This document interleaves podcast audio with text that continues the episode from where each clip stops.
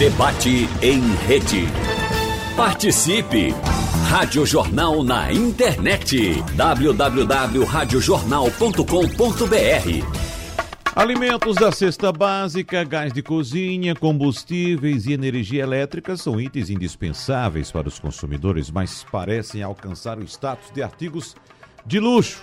Os sucessivos aumentos do preço desafiam os cidadãos que sentem o próprio poder aquisitivo cada vez mais encolhido, cada vez menor. E no debate de hoje, vamos conversar sobre especialistas, ou conversar com especialistas sobre o peso da inflação na vida do trabalhador e como fazer com que esse peso seja menor. Será que isso é possível? Tudo aumenta de preço e nosso salário continua no mesmo patamar.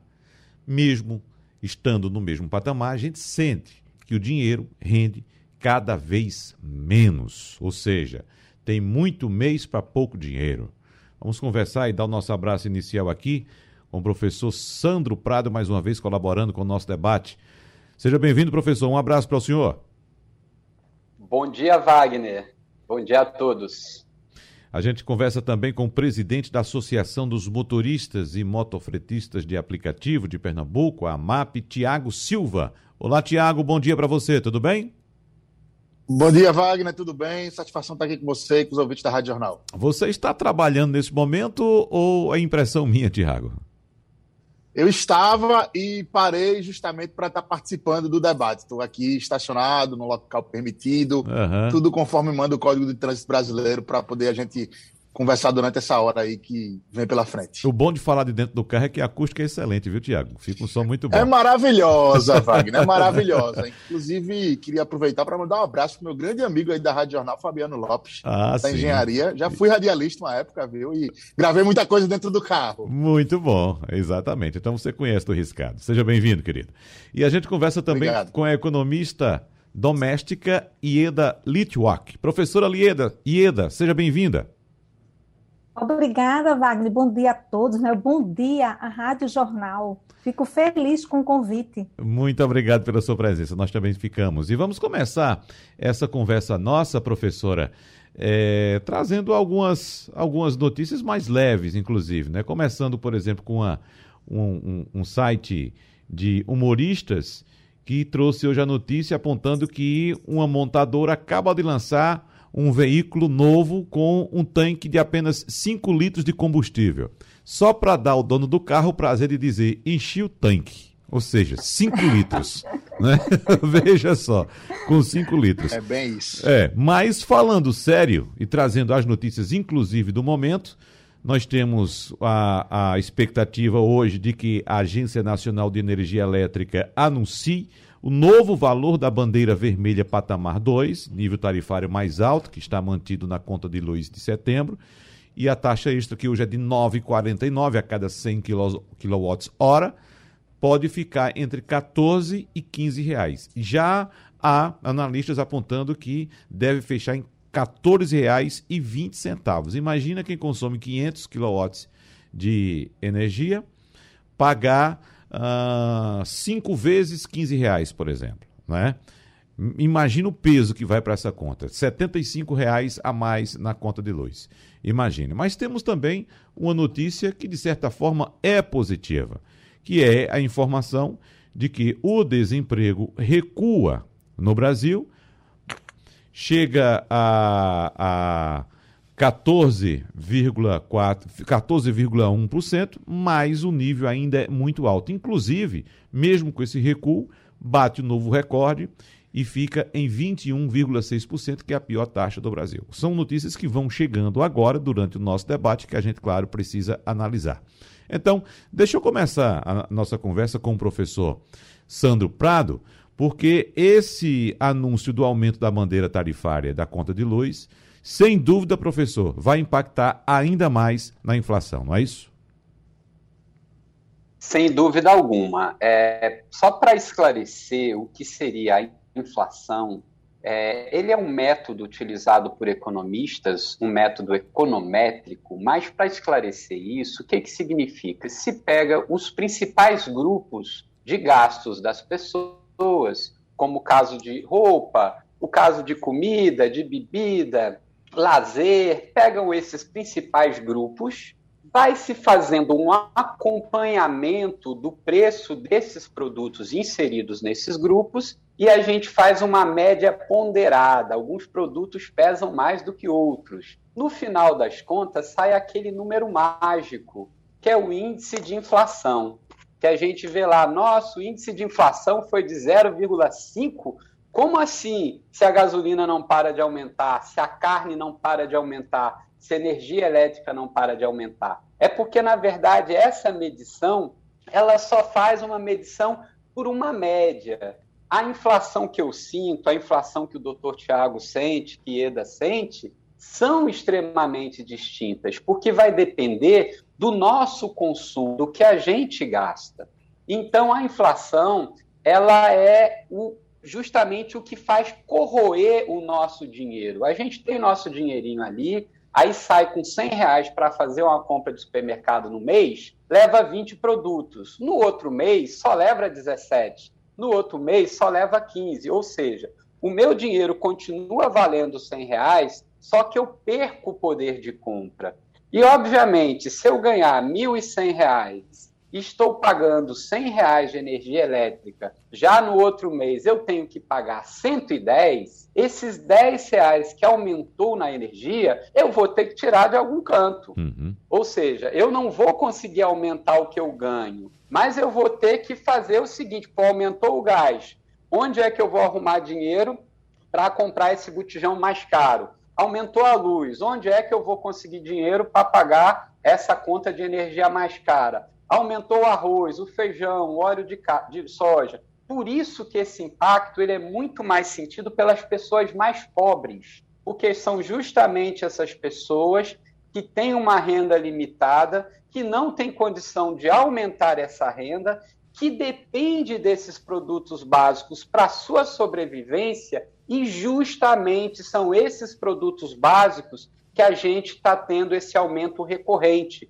como você bem citou, os preços administrados pelo governo, monitorados pelo governo, como é um caso que afeta diretamente o professor Tiago, que é o combustível, a gasolina, o óleo diesel, e é o caso que afeta todo o trabalhador, que é a alimentação. Ora, mas as pessoas que ganham mais também são afetadas? São, mas não no mesmo volume, porque basicamente os parcos salário, né, o salário reduzido das pessoas, são para comprar justamente esses itens essenciais. Então, quando você tem um novo reajuste na energia elétrica, porque nós não estamos falando do primeiro, e energia é essencial, você hoje, né, na nossa sociedade, não tem como viver sem energia por causa da luz, por causa da geladeira, por causa de tudo. Então, não tem como você economizar além de um certo limite. Então, todas as pessoas vão sendo impactadas com esse desajuste no controle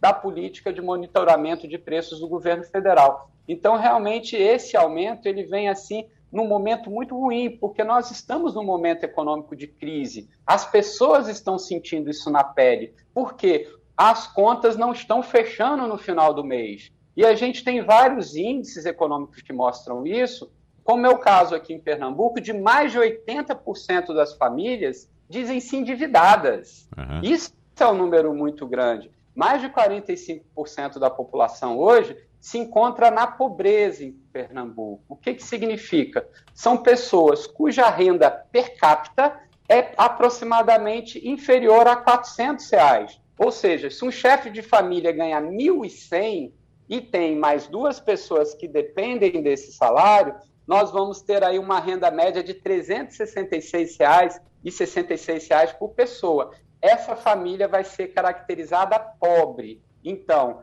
quase que metade da população pernambucana hoje se encontra na pobreza. Então, imagina a dificuldade dessas pessoas para lidar com o aumento dos preços. É, e tem outro dado importante é, em relação a esse assunto que você acaba de tocar, professor Sandro Prado, que o auxílio emergencial pago pelo governo durante a pandemia né, acabou ajudando, claro, milhares de brasileiros a saírem de uma situação de extrema pobreza. Mas, segundo o levantamento da Fundação Getúlio Vargas, já toquei nesse assunto aqui, inclusive com o ministro Rogério Marinho, com o fim do pagamento, a situação ficou ainda pior do que antes. Claro, tivemos o fim do auxílio emergencial e o aumento da inflação. Então, segundo números projetados pela Fundação Getúlio Vargas, entre agosto de 2020 e fevereiro deste ano, cerca de 17,7 milhões de pessoas voltaram à pobreza, apesar da volta do Bolsa Família. E em agosto do ano passado, a população pobre era cerca de 9,5 milhões, ou 4,52% do total de brasileiros totalizando, é, é, chegando a 210 milhões. E em fevereiro passou para 12,83%, ou 27 milhões de pessoas. E essas pessoas, ainda, segundo a Fundação Getúlio Vargas, sobrevivem com cerca de 160 reais por mês.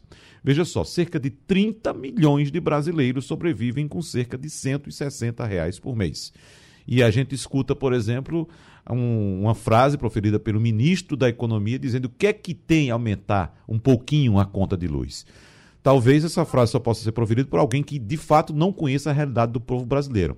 Então, para quem vive com 160 reais por mês, 10 reais representam muito, professor Sandro Prado. Mas para pegar esse contexto e trazer também a situação da inflação, que representa a inflação, o professor Tiago me parece que tem uma idade abaixo dos, dos 40 anos. É isso mesmo, professor? Isso mesmo, Wagner. Então, professor Tiago, o senhor tem um carro hoje que é sua ferramenta de trabalho? Não precisa dizer qual modelo do seu carro, não, mas me diga aproximadamente o valor de mercado do seu carro agora cerca de 60 mil. 60 mil reais. No máximo. O senhor, professor Tiago, não conheceu uma realidade que eu conheci, o professor Sandro conheceu também, a professora Ieda conheceu da mesma forma, em que, por exemplo, um cidadão que quisesse comprar um carro hoje e tivesse esse valor, vamos supor, a época de 60 mil reais, ele teria que comprar hoje. Porque se ele voltasse amanhã, esse carro já seria vendido por 62 ou 65.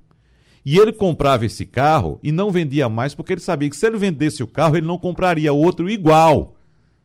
Outro igual. Então, isso era a época da hiperinflação que nós vivemos. O que nos assusta, professor Tiago, que o senhor não conheceu essa fase, essa, essa fase da história do Brasil, o que nos assusta é que a gente começa a lembrar dessas coisas, professor Sandro e professor Ieda, e nos deixa bastante apreensivos.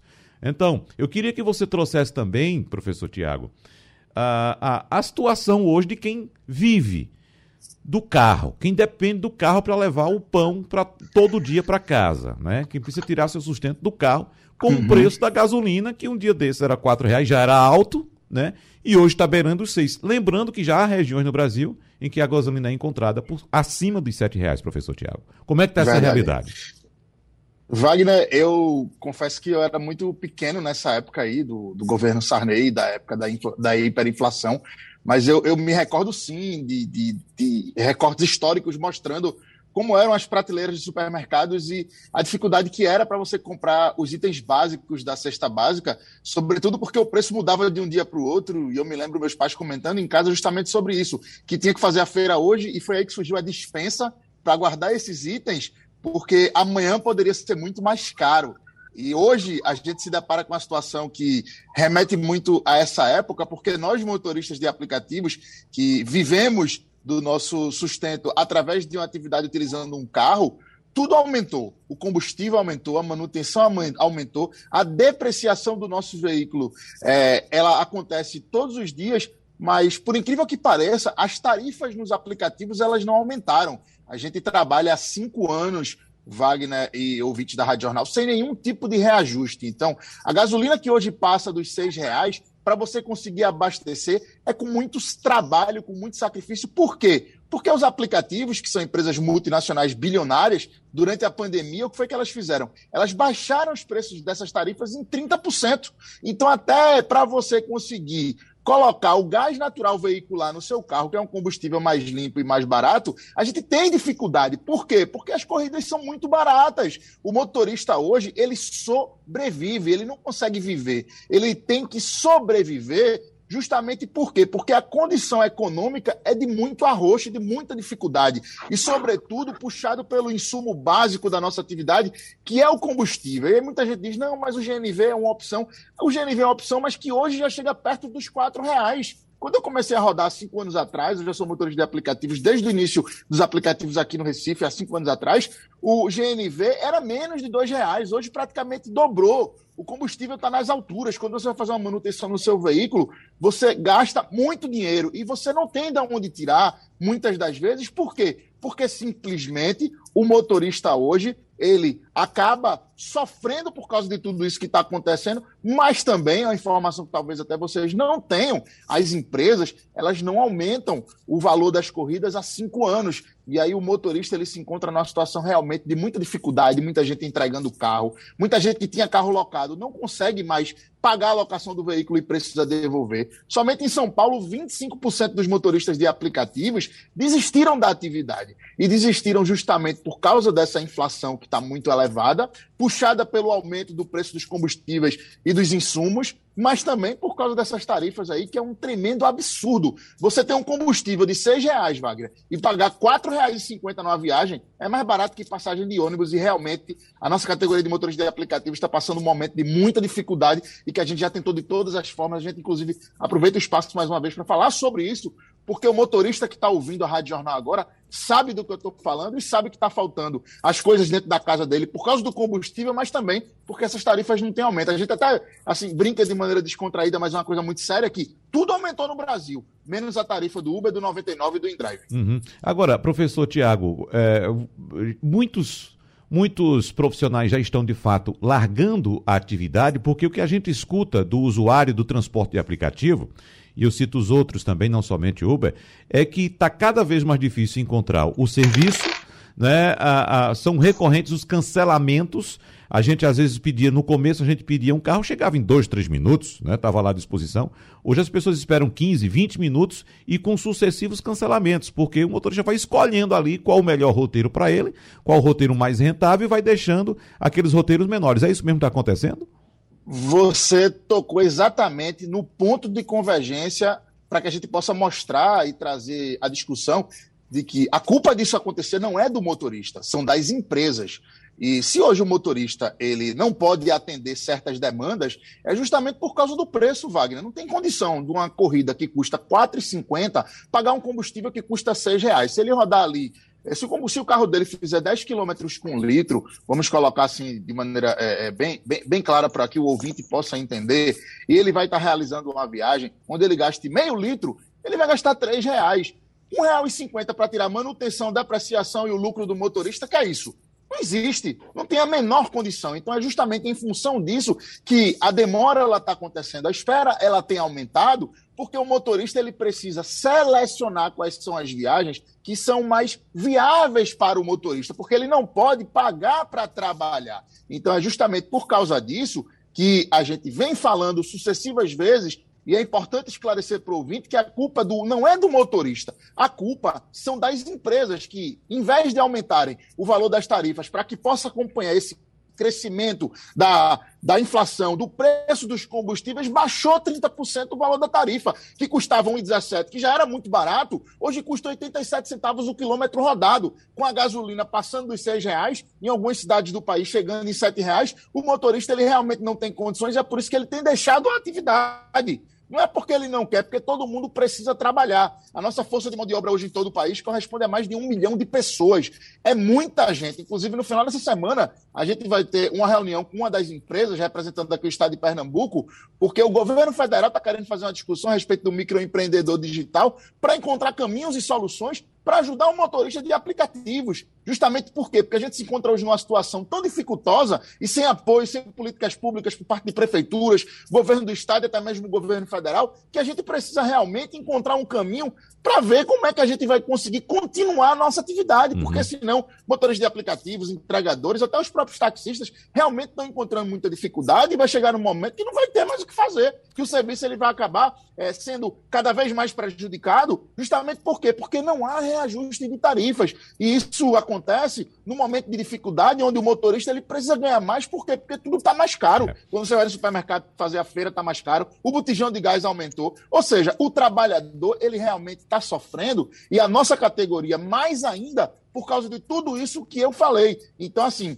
é, faltando essas políticas públicas por parte dos governos, dificulta ainda mais. A gente pega como exemplo aqui, só para finalizar é, essa fala, aqui no Recife, existe uma regulamentação municipal através da CTTU que não serve para nada, não serve para absolutamente nada, só para penalizar o motorista de aplicativos numa eventual fiscalização e punir, multar, uhum. sacrificar o pobre trabalhador que já está numa situação muito difícil, quando na realidade, o que, é que a Prefeitura do Recife deveria fazer? Chamar a categoria que nunca foi ouvida para conversar, promover ações e políticas públicas que pudessem ajudar durante essa pandemia, que o motorista não teve direito a absolutamente nada, nem uma cesta básica que a Prefeitura mandou, nem a CTTU, nem ninguém, justamente para quê? Para ajudar o motorista com políticas públicas que pudessem ajudar, através da própria prefeitura, da CTTU, que arrecada milhões com multa, ou até mesmo através da Copergás, já que o motorista de aplicativos hoje é a principal fonte de renda de lucro da Copergás aqui em Pernambuco. É.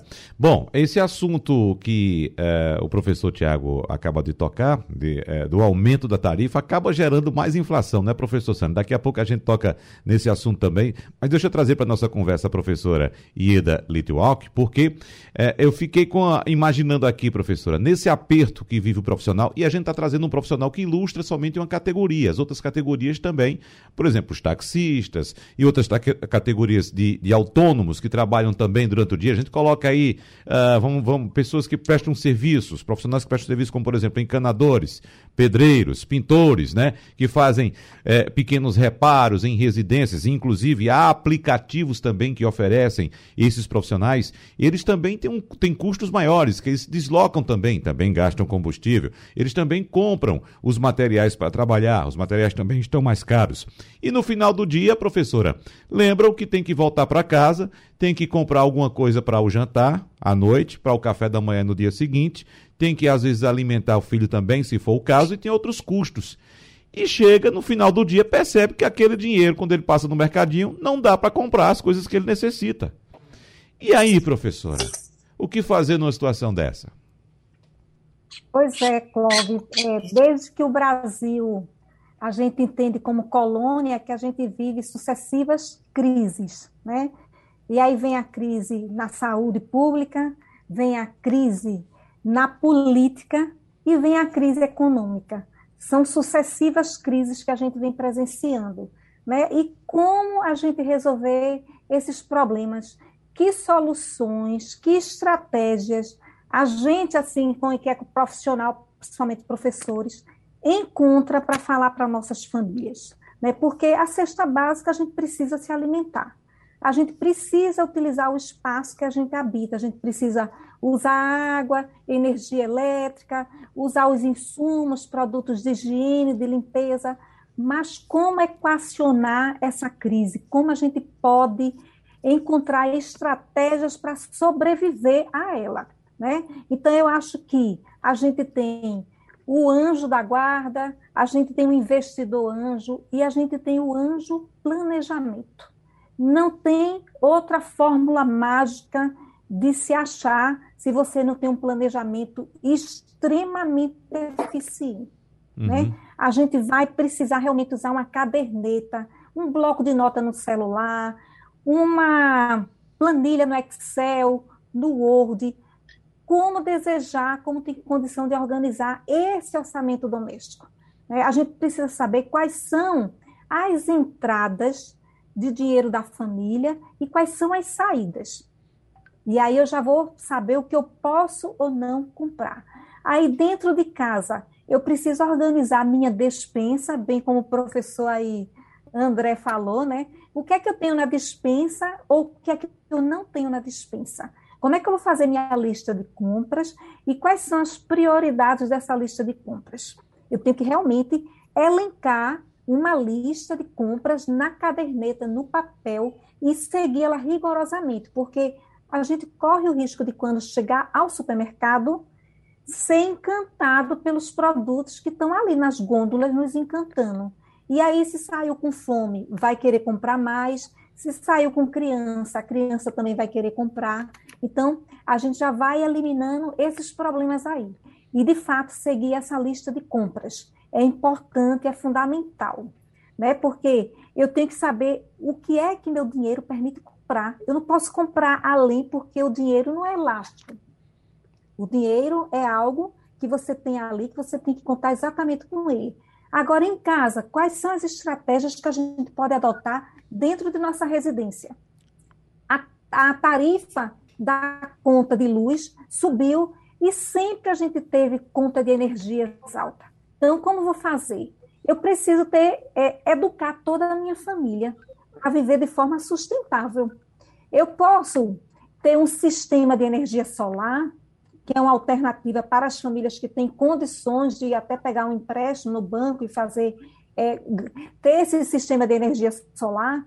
Eu posso ter um poço artesiano com a água de boa qualidade, porque são assim, são estratégias que a gente vai anualmente adotando. Dentro de casa, como é o consumo de energia? Eu estou no ambiente, a luz está acesa. Eu saí do ambiente, essa luz precisa ser apagada. De que forma eu vou lavar o enxoval da casa? Na máquina, que as, as famílias é comum utilizar a máquina de lavar. Eu vou usar todo dia? Qual é a regularidade? Quando eu adoto o dia de lavar a roupa da casa, o que é que eu vou fazer com a água que está sendo desprezada pela máquina? Eu vou deixar ir de ralo abaixo? Não, eu tenho que otimizar esse gasto. Eu tenho que aproveitar essa água, lavar as áreas comuns da casa, lavar banheiro, passar pano na casa. São estratégias que são necessárias. Né? O gasto de energia também, o tempo que essa máquina está passando ligada, tem que ser otimizado. Eu tenho que ver qual é o enxoval que vai entrar naquele momento na máquina. Eu vou adotar aqui só roupa jeans, então eu tenho que juntar uma quantidade de roupa jeans que encha meu tambor da máquina, porque a máquina vai utilizar aquele tempo hora de gasto e de água, de energia e água. Então, a roupa de cama é isso a mesma coisa. Aí a gente parte de novo para os gastos dentro de casa de energia. Eu tenho que educar minhas crianças, não estar tá abrindo a geladeira todo momento, porque as pessoas têm o hábito de abrir a geladeira e ficar olhando o que tem dentro, disperso. Eu tenho que otimizar essa abrir a porta da geladeira com menos frequência, porque a cada momento que eu abro, eu estou desprendendo, né? Aquela energia ali, a, a, geladeira vai gastar mais energia. Aí eu venho para a hora de, dos alimentos, do preparo dos alimentos. Eu tenho que organizar meu cardápio da semana ou quinzenal para saber o que eu vou comprar. E se eu vou cozinhar feijão, eu tenho que cozinhar esse feijão para a semana toda. Eu não posso cozinhar todo dia feijão eu cozinho para a semana toda, porciono esse feijão e vou comendo ele gradativamente. Isso é o arroz. Eu vou usar, utilizar panela de pressão, eu vou precisar, porque ela vai me otimizar tempo e gasto de gás, porque já vai no gasto que subiu demais. E não tem mágica, porque a gente tem que comprar o bujão de gás. Uhum. Então, há panelas inteligentes, há panelas de aço inox com fundo revestido, que guarda calor e vai permitir que você desligue a boca do gás e o alimento continue sendo cozido naquela panela. E não está todo momento abrindo a tampa da panela. Então, assim, são várias estratégias que a gente tem que recorrer, porque é o que a gente conta realmente. É. Porque o salário é aquele, se você não tem uma elasticidade na entrada de dinheiro dentro da, do, do orçamento doméstico, você tem que viver com o que conta. Professor Sandro Prado. Vamos escutar aqui o que diz, por exemplo, o ouvinte Fábio. Ele mora em Garanhuns e relata o seguinte: O ministro da Economia diz que não vê problema em aumentar energia. O presidente diz que não tem autonomia para gerir os preços de nada. E aí eu pergunto: de quem é a responsabilidade? Pergunta de Fábio de Garanhuns. Diz o seguinte: ninguém aguenta mais.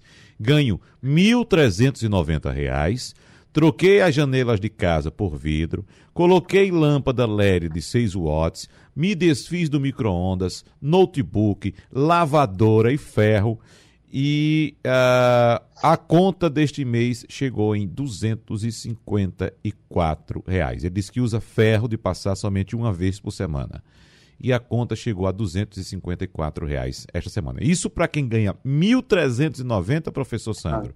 Por favor, faça as contas aí, eu não estou com minha calculadora aqui para saber quanto isso representa em termos percentuais no salário aqui de Fábio de Garanhuns. Eu trago esse relato aqui de Fábio porque a gente ouviu a professora Ieda conversando agora, dando dicas, na verdade, para a economia de energia. Mas quem tem recursos tem mais facilidade para economizar energia, né? Pode racionar o uso de máquina de lavar. Quem é que tem máquina de lavar? Qual o percentual da população que tem máquina de lavar nesse país? Pode reduzir também o uso de alguns produtos na hora de fazer a feira.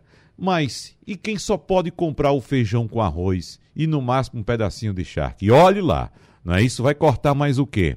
Né? Ah, ar-condicionado e ventilador nem se fala. Né? O ar-condicionado eu até coloco aqui, professor Sandro, que eu fico é, é, impressionado quando algumas pessoas saem às compras, quem pode, claro, né? Um certo nível da população, compram um edredom para dormir debaixo do quentinho e bota o ar-condicionado no máximo para resfriar muito.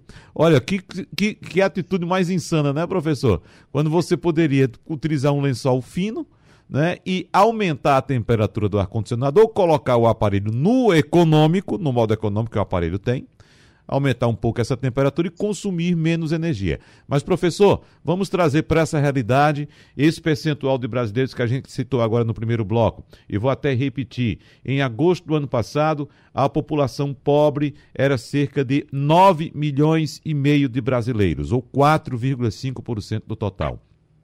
Em fevereiro deste ano, professor Sandro, passou para 27 milhões de pessoas. Veja só, foi de 9,5 milhões para 27 milhões de pessoas. Passou de 4,5% da população total para 12,83%. Ou seja, a população pobre, a pobreza mais que dobrou nesse período, professor Sandro Prado. É, exato. E a gente aqui sofre mais, Wagner, porque quando a gente vê a população do Nordeste do Brasil, que chega aí aproximadamente um terço, um pouco menos da população brasileira, aqui no Nordeste a gente concentra mais de 50% de todos os pobres do Brasil. Então aqui a pobreza é mais latente, aqui a pobreza é mais visível do que outras regiões. E os últimos estudos, eles apontam que dos 27 estados do Brasil, em 24 estados teve um aumento significativo da pobreza desde o início do governo Bolsonaro em 2019. E quando o ouvinte ele coloca é, justamente é, misturado com a sua fala que tanto o nosso ministro da Economia como o nosso presidente se exime, né, isso mostra a fraqueza de uma ideologia liberal ou seja, nós precisamos que o Estado faça alguma coisa pelas pessoas. Não há como deixar as pessoas à sorte, as ondas do mercado, essa autorregulação, porque o mais importante não é a economia, são as pessoas. A economia é um instrumento para que a gente possa fazer com que a vida das pessoas melhore. É isso que é a lógica de ser um economista. Não ser um economista de mercado que só visa, por exemplo, as ações da Petrobras aumentaram. Aumentaram. Isso interessa a quem? Se toda a população está padecendo com isso, se os motoristas de Uber e aplicativos estão sofrendo com isso e dizem já o seguinte: precisamos do reajuste de preço, que é a lógica da inflação de custos. Ou seja, aumenta o custo do microempreendedor, como eles o são, e sem direito trabalhista nenhum, isso é muito bom enfatizar. O que, que acontece? Se aumenta os custos, aumentou o custo do automóvel, da depreciação, da manutenção, da lavagem e principalmente dos combustíveis, a tendência é passar para o preço final, gerando justamente mais inflação. Quando também o professor é, Tiago ele lembrou né, juntamente com você, da década de 80, nós tivemos um movimento hiperinflacionário que vem desde o governo de João Baptista Figueiredo, nos anos 80, culminando com o governo Collor de Mello. Mas o que, que aconteceu? Vamos colocar aí realmente é, é, é, essa vantagem desses governos. Nós tivemos o Plano Cruzado, Plano Cruzado 2, tivemos o plano Bresser, tivemos o plano Verão, tivemos o plano Collor 1, plano Collor 2, ou seja, tentativas governamentais, mesmo que possam ter sido frustradas, mesmo que eu possa não concordar com algumas das bases dessas políticas, mas tentativas de coibir esse desajuste da economia. Nós não podemos deixar o mercado é, tomar aí as grandes, digamos assim, iniciativas dentro da lógica da oferta e da demanda, da elasticidade, até porque as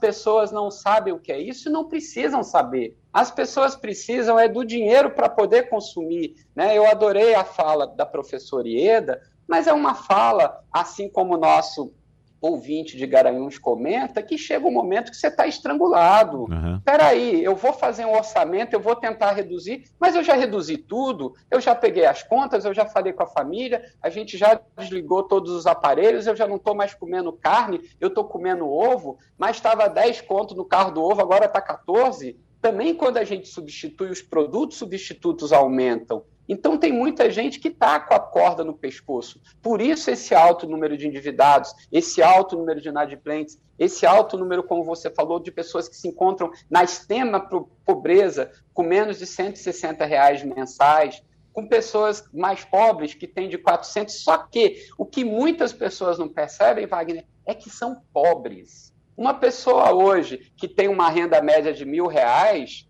ou seja, tem, ganha 3 mil e tem uma esposa e um filho, acha que é classe média, é classe média para quê? Apenas para status social, o dinheiro não dá no final do mês, não fecha as contas, porque na sociedade moderna nós aumentamos muito os nossos gastos básicos. Hoje um gasto com internet é um gasto básico.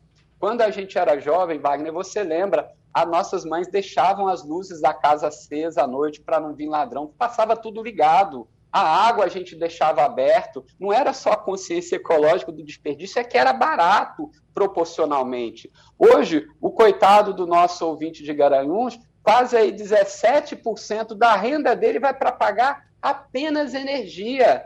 Como é que ele vai fazer com o resto? Então, nós estamos numa situação complicada economicamente e quem tem que fazer, quem tem que atuar, sim, é o ministro da Economia, sim, é o presidente da República, eles que foram eleitos para cuidar da economia do país, não são outras pessoas. Não é deixar, não, vai ter reunião do Banco Central, ele que cuide da inflação. O Banco Central vai fazer o quê agora na reunião do dia 21, 22 de setembro? Aumentar a Selic de 5,25 para 6,25, 6,5. Vai ter novo recorde de aumento unitário por uma reunião, porque na tentativa de frear a inflação. Ora, mas cadê a política fiscal a parte do governo? Só com política monetária não resolve. A gente viu isso no governo Collor, com o plano Collor, foi basicamente política monetária que não deu certo no governo Zélia, com a ministra da Economia Zélia Cardoso de Mello. Mas ela tentou. Agora não há tentativa, a gente vê simplesmente lavarem as mãos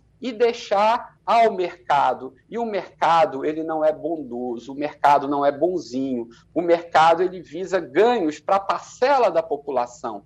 Então, para quem hoje está pensando, nossa, a Selic vai aumentar, como fica a renda fixa? Como vai ficar a renda variável? Ainda vou investir em ação? Essas modinhas que vem acontecendo, Wagner, o povo não quer saber.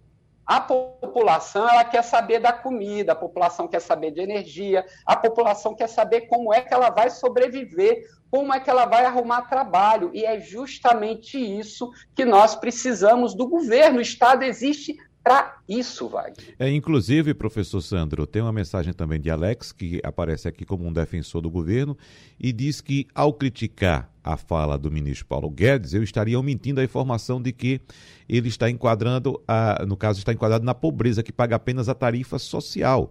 Mas veja só, todos nós fazemos parte da economia. Claro que a gente está pensando, evidentemente, em todos aqui, inclusive nos pobres, como citou agora o professor Sandro Prado. Agora, em relação aos pobres, tem outra frase dessa atribuída ao presidente da República que pediu para cada um apagar pelo menos um ponto de luz em casa.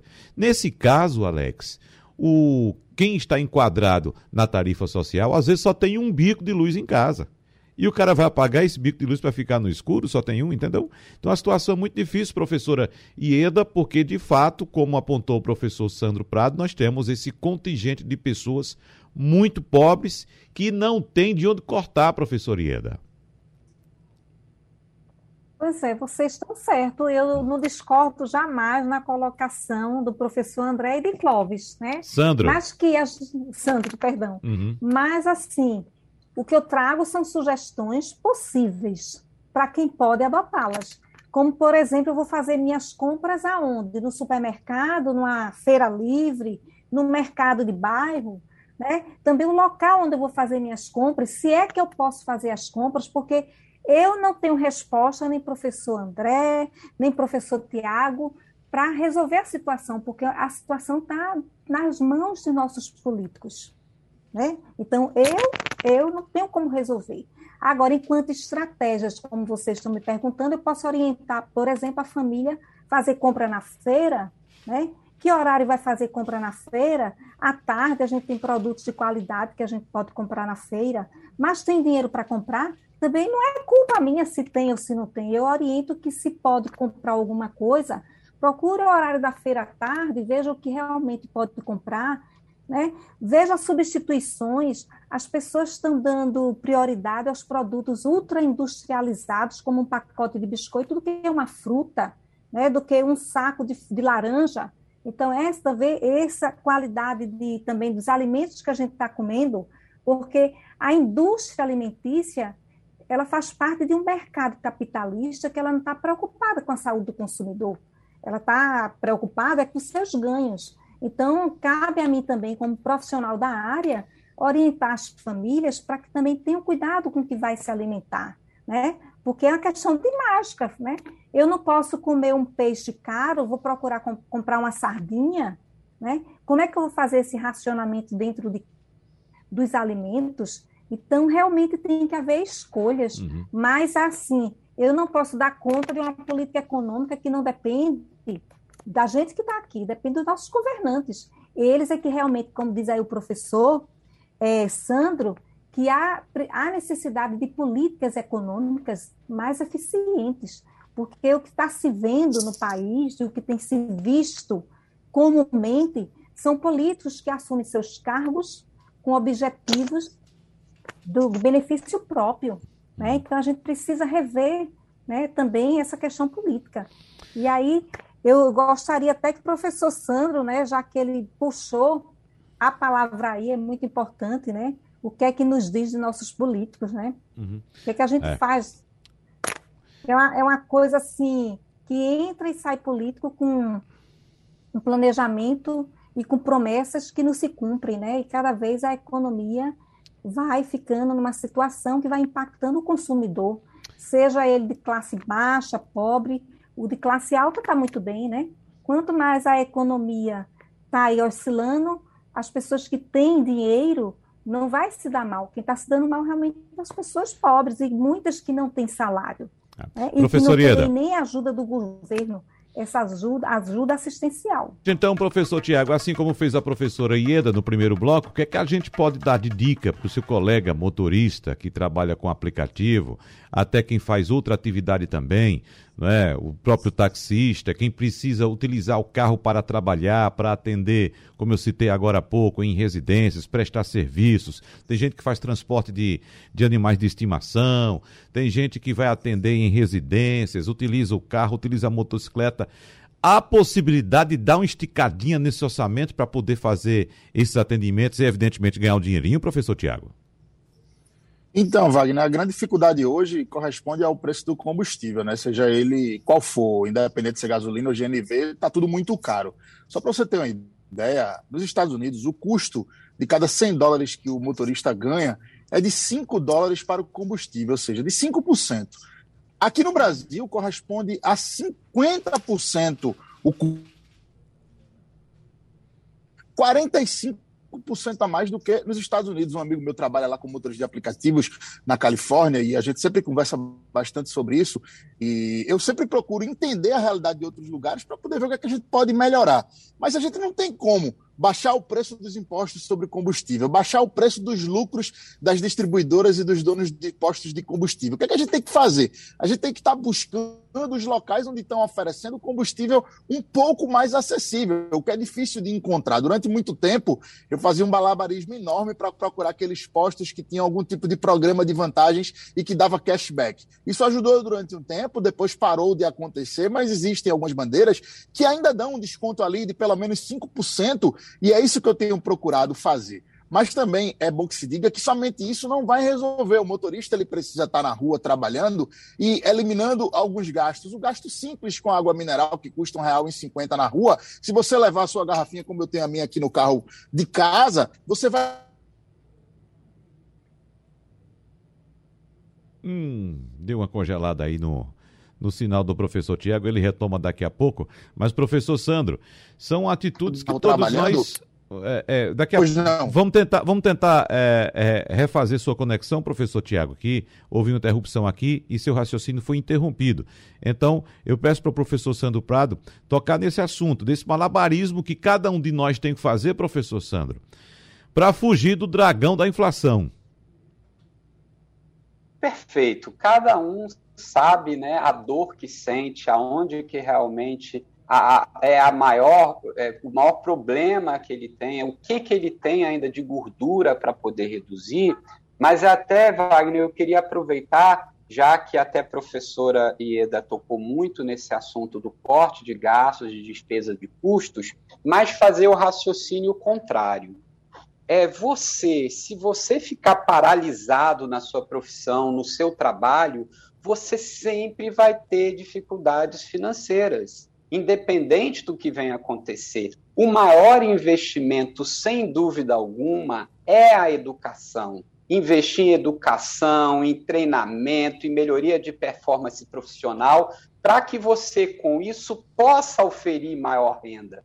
Porque uma pessoa hoje que depende de profissões cujo pagamento é próximo ao salário mínimo, vai ter dificuldades financeiras a vida toda, principalmente porque a crise econômica não vai ser passageira, não passa de uma hora para outra. Tudo que a gente está vivendo vai ter reflexo nos próximos anos no mercado de trabalho. Quando você pontuou que 14,4% da população está desempregada, é bom pontuar que é da população economicamente ativa, que é de aproximadamente 100 milhões. E essas 14 milhões de pessoas desempregadas, elas sustentam uma família. Então, o número mesmo de pessoas que depende de renda de pessoas que não têm emprego ultrapassa 50 milhões de pessoas no Brasil. Então, o meu, é, digamos, conselho para os jovens, para os adultos ou quem que estiver nos ouvindo é estude, faça cursos, faça treinamento, porque a única forma de você furar o sistema é justamente através da educação, conquistando postos de trabalho que possa lhe pagar mais ou empreendendo. Bom, então para concluir o raciocínio, professor Tiago, aproveitando inclusive essa dica deixada pelo professor Sandro Prado, eu vou dar um minuto ao senhor para a gente também ouvir ainda certo. a professora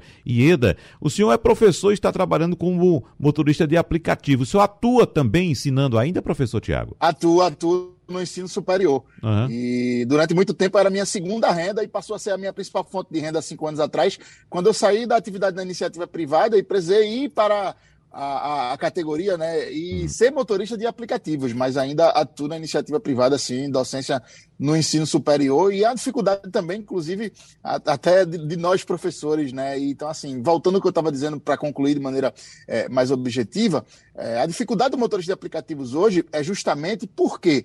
Porque o custo do combustível é muito elevado e, assim, a dificuldade ela se acelerou ainda mais com esse aumento absurdo no combustível, inclusive até o próprio GNV, como eu disse, custava um real e pouco, hoje custa quase quatro reais. A Copergás aí abocanha cerca de 60 centavos de lucro sobre o preço do GNV, sem promover nenhum tipo de ação efetiva para ajudar uma categoria como a nossa de motorista de aplicativos que precisa um combustível limpo, mais barato, renovável, que poderia ser uma opção para aquele motorista de aplicativos economizar um pouco mais, Wagner, acaba sendo uma opção que para conversão custa muito caro ainda, custa 5 mil reais. Se bem que as convertedoras estão aí tentando, de todas as formas, fazer com que possam ser divididas em até 18 vezes, mas mesmo assim ainda fica muito difícil. Por quê? Porque a Copergás vai lá e pega 60 centavos de cada metro cúbico de combustível e faz investimento na própria empresa, em vez de ajudar o motorista de aplicativos, que é quem está bancando toda essa conta. No final das contas, o, o, o combustível, o GNV, que poderia ser uma opção, ela é, deixa de, de, de ser um, um, somente uma opção viável para o motorista. Por quê?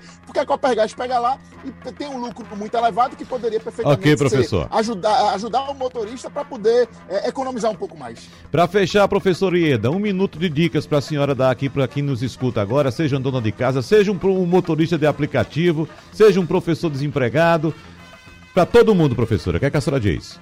A minha dica, eu vou justamente no que o professor Sandro fala. Eu sou professora de Escola Técnica do Estado de Pernambuco. O Estado de Pernambuco vem investindo bastante em educação e não tem outra saída não para os nossos jovens. Precisa estudar, eu digo isso todo dia em sala de aula. Precisa estudar para encontrar soluções, porque eu não sei outro milagre que não seja educação. O princípio realmente da escola é fundamental. Nossos jovens, muitos estão perdidos. E as famílias precisam orientar seus jovens para estudarem, para ter perspectiva de um futuro melhor. Não tem outra saída, não. Professora Ieda Lituak, economista doméstica, muito obrigado pela sua participação aqui no debate da Supermanhã. Professor Tiago Silva, presidente da Associação dos Motoristas e Motofretistas de Aplicativos de Pernambuco, a MAP, muito obrigado também. E mais uma vez, o nosso agradecimento ao professor e economista Sandro Prado. Muito obrigado pela participação de todos e para você que nos acompanha, o debate é repetido amanhã, às duas e meia da manhã. Muito obrigado e até lá.